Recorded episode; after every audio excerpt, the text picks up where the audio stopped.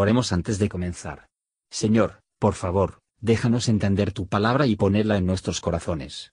Que moldee nuestras vidas para ser más como tu Hijo. En el nombre de Jesús preguntamos. Amén.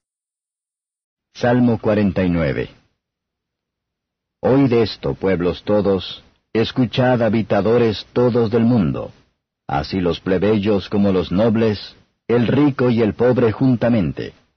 Mi boca hablará sabiduría, y el pensamiento de mi corazón inteligencia. Acomodaré a ejemplos mi oído, declararé con el arpa mi enigma. ¿Por qué he de temer en los días de adversidad, cuando la iniquidad de mis insidiadores me cercare? Los que confían en sus haciendas y en la muchedumbre de sus riquezas se jactan, ninguno de ellos podrá en manera alguna redimir al hermano, ni dar a Dios su rescate porque la redención de su vida es de gran precio y no se hará jamás. Que viva delante para siempre y nunca vea la sepultura. Pues se ve que mueren los sabios, así como el insensato y el necio perecen, y dejan a otros sus riquezas. En su interior tienen que sus casas serán eternas, y sus habitaciones para generación y generación. Llamaron sus tierras de sus nombres, mas el hombre no permanecerá en honra, es semejante a las bestias que perecen. Este su camino es su locura, con todo, corren sus descendientes por el dicho de ellos.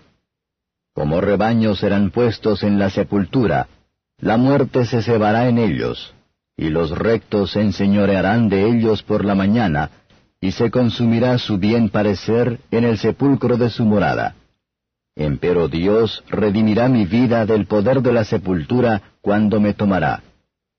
No temas cuando se enriquece alguno, cuando aumenta la gloria de su casa, porque en muriendo no llevará nada, ni descenderá tras él su gloria. Si bien mientras viviere, dirá dichosa a su alma, y tú serás loado cuando bien te tratares. Entrará a la generación de sus padres, no verán luz para siempre. El hombre en honra que no entiende, semejante es a las bestias que perecen. Comentario de Matthew Henry Salmos capítulo 49, versos 1 a 5. Rara vez nos encontramos con una introducción más solemne, no hay verdad de mayor importancia. Que todos escuchamos esto con aplicación a nosotros mismos. Los pobres están en peligro por el deseo indebida hacia la riqueza del mundo, la gente tan rica de alegría indebida en ella. El salmista comienza con aplicarlo a sí mismo, y que es el método adecuado en el que tratar de las cosas divinas. Antes de que se establece por la locura de la seguridad carnal, que establece, a partir de su propia experiencia, el beneficio y la comodidad de una seguridad amable santo, el cual gozan los que confían en Dios y no en sus riquezas mundanas. En el día del juicio, la iniquidad de nuestros talones, o de nuestros pasos, nuestros pecados pasados, nos rodeará. En aquellos días, la gente malvada, mundanos tengan miedo, pero ¿por qué debería un hombre teme a la muerte que tiene a Dios con él? Versos 6 a 14. He aquí una descripción del espíritu y el estilo de la gente del mundo. Un hombre puede tener la riqueza, y puede tener su corazón agrandado en el amor, la gratitud y obediencia, y puede hacer el bien con ella. Por lo tanto, no es que tienen riquezas de los hombres que prueba que sean mundanas, pero su fijar sus corazones en ellos como las mejores cosas. Los hombres del mundo tienen solo algunos pensamientos flotantes de las cosas de Dios. Mientras que sus pensamientos fijos, sus pensamientos hacia el interior, son sobre el mundo, que se encuentra más cercana al corazón. Pero con toda su riqueza que no pueden salvar la vida de la mejor amiga que tienen. Esto se ve más lejos, a la redención eterna para ser obrada por el Mesías. La redención del alma a costar muy caro, pero, siendo una vez forjado, se deberá nunca ser necesario repetir. Y él, el Redentor, resucitará antes de ver la corrupción, y luego vivirá para siempre, Apocalipsis 1 verso 18. Esto demuestra asimismo la locura de la gente del mundo, que venden sus almas por lo que nunca va a comprar. Con toda su riqueza no pueden asegurar a sí mismos de la carrera de la muerte. Sin embargo, una generación tras otra aplauden sus máximas y el carácter de un tonto, como dibujada por la sabiduría divina en sí, Lucas 12 versos 16 a 21, continúa siendo seguido incluso entre los cristianos profesos. La muerte le preguntará al pecador orgulloso, ¿dónde está tu riqueza, tu soberbia? Y en la mañana de la resurrección, cuando todos los que duermen en el polvo serán despertados, los rectos se llevará adelante con el más alto honor, cuando los impíos serán llenos de vergüenza y confusión perpetua. Daniel 12 verso 2. Vamos ahora a juzgar de las cosas tal y como aparecerán en ese día. La belleza de la santidad es que solo el que la tumba no puede tocar. O daños, versos 15 a 20.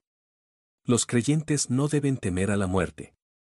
La distinción de las condiciones externas de los hombres, por grande que sea en la vida, hace que ninguno en la muerte, pero la diferencia de los estados espirituales de los hombres, aunque en esta vida puede parecer de poca importancia, sin embargo, en y después de la muerte es muy grande. El alma se pone a menudo en la vida. El Dios de la vida, que era su creador al principio, puede y va a ser su redentor por fin. Incluye la salvación del alma de la ruina eterna los creyentes estarán bajo fuerte tentación a envidiar la prosperidad de los pecadores. Los hombres te alabarán, y llorar te sostendrán, para que habiendo hecho bien para ti mismo en la crianza de un predio y la familia. Pero, ¿qué va a hacer uso de ser aprobado por los hombres si Dios nos ha condenado? Los que son ricos en la gracia y las comodidades del Espíritu, tienen algo de lo que la muerte no puede despojarlos, más aún, que la muerte va a mejorar, pero en cuanto a las posesiones mundanas, como nada hemos traído a este mundo, por lo que es seguro que vamos a llevar a cabo nada, debemos dejar todo a los demás.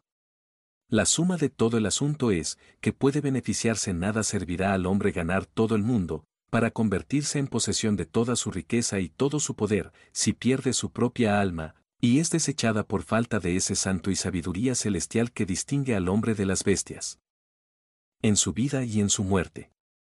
Y hay hombres que pueden preferir la suerte de los ricos pecador a la del pobre Lázaro, en la vida y la muerte, y para toda la eternidad. Ciertamente existen. ¿Qué necesidad entonces tenemos de la enseñanza del Espíritu Santo, cuando, con todas nuestras fuerzas cacareadas somos propensos a tal locura en la más importante de todas las preocupaciones? Gracias por escuchar y si te gustó esto, Suscríbete y considera darle me gusta a mi página de Facebook y únete a mi grupo Jesús Answers Prayer.